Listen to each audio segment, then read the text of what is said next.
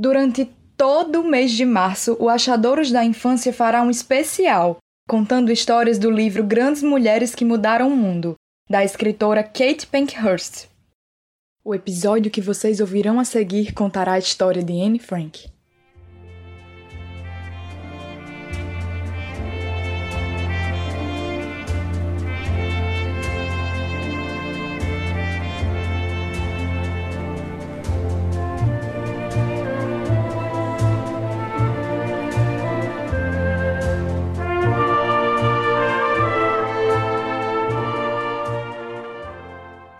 Frank nasceu em 12 de junho de 1929, na cidade alemã de Frankfurt. A situação da Alemanha nessa época não era das melhores. Havia poucos empregos e muita pobreza. E é nesse cenário que Adolf Hitler e o seu partido recebem o apoio de um número crescente de adeptos. Hitler odiava os judeus e culpava-os pelos problemas do país. Por causa desse ódio aos judeus e da má situação da Alemanha, os pais de Anne, Otto e Edith Frank, decidem mudar-se para Amsterdã. Otto fundou uma empresa que comercializava pectina, um agente gelificante para a preparação de geleias. Anne sente-se desde cedo em casa na Holanda. Aprendeu a língua, fez novos amigos e estudou numa escola holandesa do bairro. O seu pai trabalhou arduamente para fazer prosperar o negócio, mas não foi fácil. No dia 1 de setembro de 1939, quando Anne tem 10 anos, a Alemanha nazista invade a Polônia. Começa a Segunda Guerra Mundial. Passados alguns meses, em 10 de maio de 1940, os nazistas também invadem a Holanda. Cinco dias depois, o exército holandês rendeu-se. Aos poucos, foram introduzidas leis e regulamentos que tornaram a vida dos judeus muito mais difícil. Parques, cinemas e lojas não judaicas, entre outros locais, estavam proibidos aos judeus. Por causa dessas regras restritivas, eram cada vez menos os lugares onde Anne podia ir. O seu pai perdeu o negócio uma vez que já não era mais permitido aos judeus terem empresas próprias. Todas as crianças judias, incluindo Anne, tiveram que ir para uma escola judaica separada. Os nazistas vão cada vez mais longe. Os judeus tiveram de começar a usar uma estrela de Davi, e surgiram rumores de que todos os judeus teriam de deixar a Holanda. Quando Margot, irmã mais velha de Anne, recebeu um telefonema em 5 de julho de 1942, para se inscrever para trabalhar na Alemanha nazista, os pais das meninas ficaram muito desconfiados. Eles não acreditaram que se tratasse de trabalho e decidiram esconder-se no dia seguinte para escapar da perseguição. Na primavera de 1942, o pai de Anne tinha começado a instalar um esconderijo no anexo secreto de sua empresa. Eles se mudaram para lá Ninguém sabia sobre o esconderijo, a não ser amigos confiáveis que traziam alimentos e outras necessidades. A entrada ficava escondida sob um estante de livros. O espaço era muito apertado. Anne tinha que permanecer muito silenciosa e estava frequentemente com medo. Anne achava difícil dividir um lugar pequeno com oito pessoas. A comida era pouca por lá mas ela sabia que devia aguentar tudo. Anne também sentia falta de sua gata, que precisou deixar para trás. Pelo seu 13º aniversário, pouco antes de passarem a viver no esconderijo, Anne recebeu um diário de presente. Durante os dois anos em que permanece escondida, Anne escreve sobre o que se vai passando no anexo secreto, mas também sobre o que sente e sobre o que pensa. Além disso, escreve histórias curtas, começa um romance e anota passagens de livros que lia no seu livro de belas frases. Escrever ajudou a aguentar os dias. Com o meu diário, quero dizer que pretendo ir mais adiante. Não posso me imaginar vivendo como minha mãe ou senhora Vandam e todas aquelas mulheres que cumprem suas obrigações e mais tarde são esquecidas. Eu preciso ter algo mais que um marido e filhos, algo que possa me devotar totalmente. Quero continuar vivendo depois da minha morte. Anne iria começar a reescrever seu diário transformando todos os escritos em um único livro. Mas antes que pudesse terminar, ela e as outras pessoas que estavam escondidas são descobertas e presas em 4 de agosto de 1949. A polícia também prende duas das pessoas que os ajudavam. Até hoje, não se sabe ao certo qual a razão para a busca policial. Apesar da busca, uma parte dos escritos de Anne foi preservada. Dois outros amigos salvam os documentos antes que o anexo secreto seja esvaziado por ordem dos nazistas.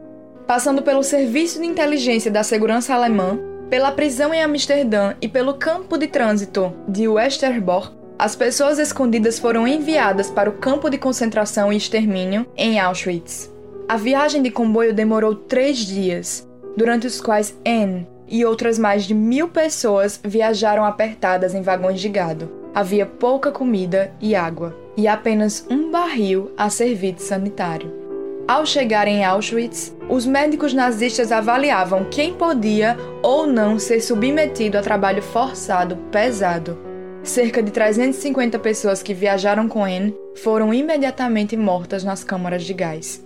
Anne foi enviada para o campo de trabalho para mulheres, com sua irmã e a sua mãe. Otto acabou num campo para homens. Preciso tornar-me boa através de meu próprio esforço, sem exemplos e sem bons conselhos. Então, mais tarde, deverei ser bem mais forte. Quem além de mim lerá estas frases, a não ser comigo, com quem posso contar? Um sem número de amigos foram para um triste fim. Ninguém é poupado. Cada um e todos se juntam na marcha da morte.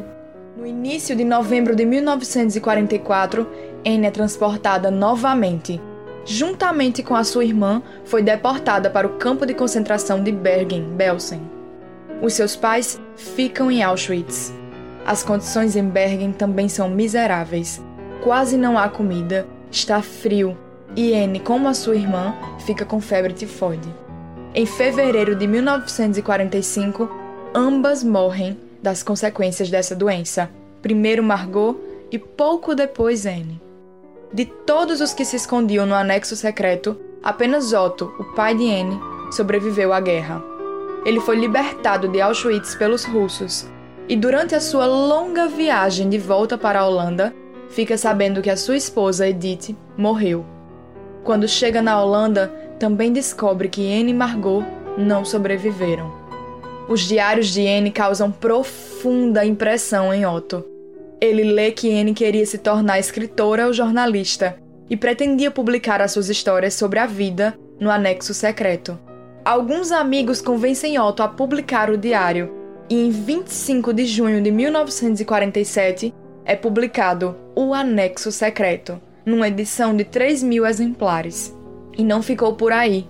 O livro viria a ser traduzido para cerca de 70 línguas e adaptado para teatro e cinema, Pessoas de todo o mundo ficaram a conhecer a história de Anne. E em 1960, o esconderijo torna-se um museu, a casa de Anne Frank. Otto continuou estreitamente envolvido com a casa de Anne Frank e o museu até a sua morte, em 1980. Ele esperava que os leitores do diário tomassem consciência dos perigos da discriminação, do racismo e do ódio contra os judeus e contra todas as outras pessoas. É realmente inexplicável que eu não tenha deixado de lado todos os meus ideais, porque eles parecem tão absurdos e impossíveis de se concretizarem. Mesmo assim, eu os conservo, porque ainda acredito que as pessoas são boas de coração. Simplesmente não posso edificar minhas esperanças sobre alicerces de confusão, miséria e morte. Vejo o mundo gradativamente se tornando uma selvageria Escuto o trovão se aproximando cada vez mais, o que nos destruirá também. Posso sentir o sofrimento de milhões e ainda assim penso que tudo irá se corrigir, que essa crueldade também terminará. Enquanto isso, preciso adiar meus ideais para quando chegarem os tempos em que talvez eu seja capaz de alcançá-los. N nunca parou de sonhar com um futuro melhor sua esperança, seu talento e sua bravura tocaram milhões de pessoas que leram seu livro ao redor do mundo.